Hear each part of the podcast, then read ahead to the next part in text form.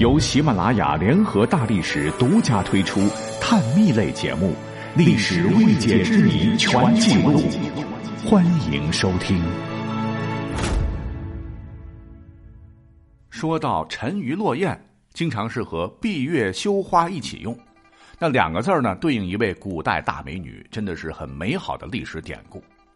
陈鱼是说，在春秋末期，越国有一位叫西施的女子，去河边浣纱，水中的鱼看到西施俊俏美丽的倒影，都自惭形秽，不敢浮上水面，全都沉到水底去。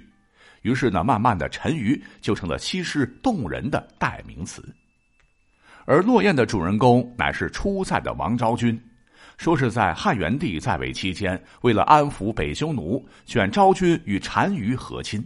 恰逢秋季，王昭君是告别故土，一路西行，不知何时能再回来。王昭君当时心情悲痛，为抚平心绪，便轻轻的拨动琴弦，奏鸣起了婉转悲凉之曲。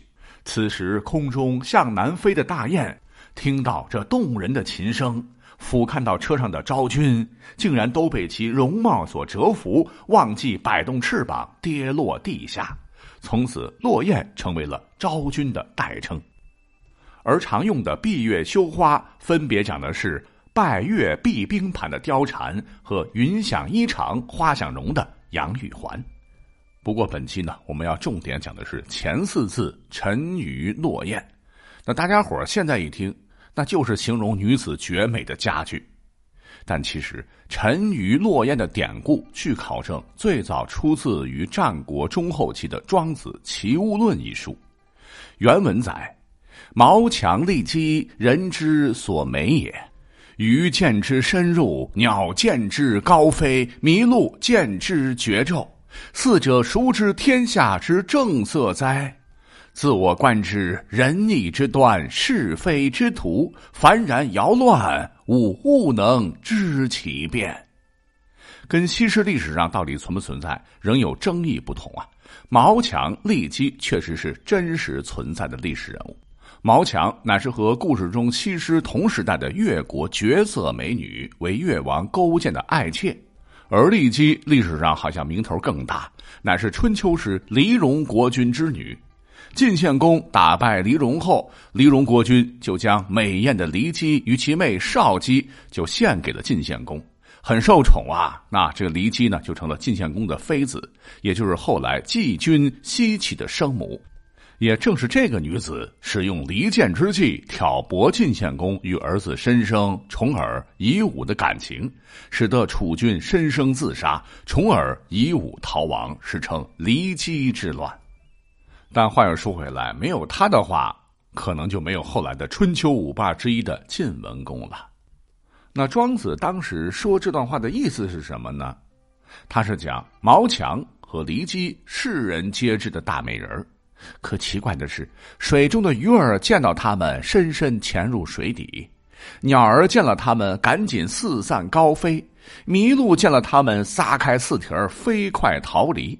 由此发出质问：说人、鱼、鸟和麋鹿四者，究竟谁才懂得天下真正的美色呢？所以以吾看来，人与义的开端，是与非的途径，都纷乱复杂。我怎么知晓他们之间的分别呢？从这段文字，我们可以得出这样的结论：一个是毛强、骊姬才是沉鱼落雁的历史原型，跟西施和王昭君无关。另一个呢，就是说，庄子举这个例子，不是说他们有多么多么漂亮，恰恰相反。沉鱼落雁原本是说，人们自以为美的漂亮的东西，反而会把动物们吓得够呛，觉得很惊悚。庄子是想通过这样一个寓言，告诉大家，不要拿自己的一套标准衡量别人，要求别人。大道唯一，但一生万物，万物各有千秋，角度千差万别。要多善用不同的角度去思考问题、看待世界。哎，这跟今天我们理解的来形容人之美毫无关联。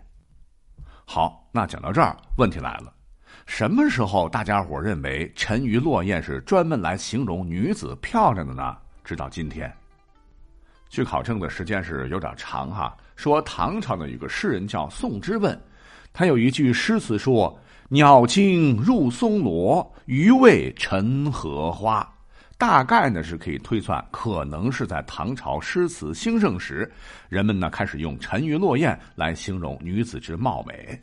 呃，因为这四个字搭配起来很有诗情画意，所以呢古人就用了。请注意，我用的词是“可能”啊，因为宋之问的诗词并没有“沉鱼落雁”四字。虽然“鸟惊入松萝，鱼尾沉荷花”表达的应该是这个意思。如果说非要一锤定音，那我们现在可以确定的是，历史到了元朝的时候，由于市井小民文化丰富，元杂剧盛行。你像有一个词人叫杨国，有诗云呐：“羞花闭月，沉鱼落雁，不嫩也魂销。”当时是配着曲子唱的，婉转千回，呃，可就有了今天这意思了。